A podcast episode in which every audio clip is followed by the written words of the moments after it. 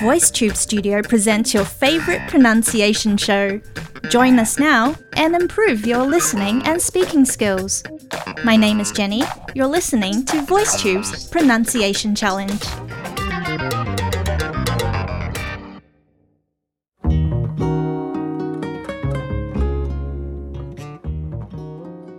Hi there, and welcome back to my weekly episode of Pronunciation Challenge.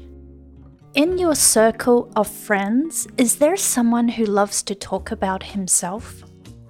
It feels like every time you meet, he wants to update you on all of the cool things he's been up to. You also start to share with him something about yourself, but he doesn't seem interested at all. He cuts you off and continues to boast about every little accomplishment he's achieved, so you can return with compliments and tell him how impressed you are. Does this sound like someone you know? I guess everyone likes to feel awesome about themselves, but perhaps some of us are too desperate in seeking validation. It's pretty obvious on social media, where you see lots of people put in so much effort to display how perfect their lives are. This reminds me of networking events. I've gone to a few in the past. When you go to these events, you're expected to meet new people and talk about yourselves. I often found myself feeling exhausted afterwards because everyone, including myself, tried so hard to be charming. I'm glad I don't need to do a lot of social networking anymore for my work. I've come to terms with myself that I don't really need to expend so much effort on trying to look strong before the world. Okay, I'm going to take a break here and read through our focus sentence of the day, then come back to talk more about how to be charming when talking about yourself. Here is our sentence it's all too easy to suspect that we've been uniquely cursed in the extent of our troubles, of which we seldom find evidence in the lives around us. 我们很容易怀疑自己某种程度上受到诅咒，才会有那么多麻烦，却很少从身边的人证实他们也有这些困扰。Let me break up the sentence and read it one more time at a slower speed so you can follow along and practice the pronunciation of the words. It's all too easy to suspect that we've been uniquely cursed in the extent of our troubles, of which we seldom find evidence in the lives around us.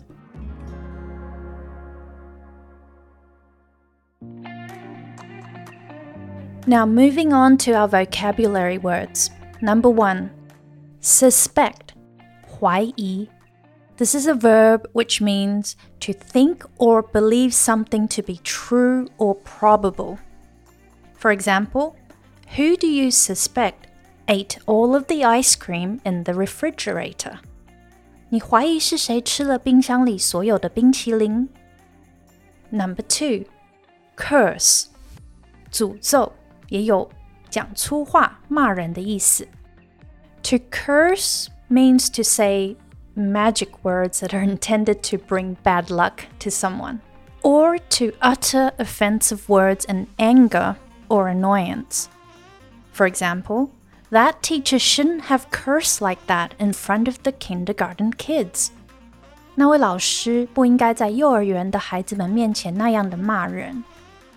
Number three, evidence, 证据. This is a noun which means one or more reasons for believing that something is or is not true. For example, his attorney brought along a piece of important evidence to support the trial. 他的律师带了一份重要的证据来支援审判。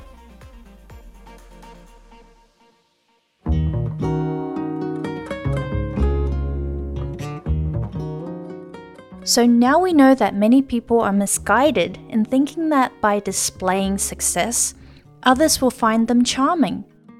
For me, I'm naturally drawn to people that are kind and modest, and these people are the most charming in my view. Charming people are confident enough to even show a little bit of vulnerability.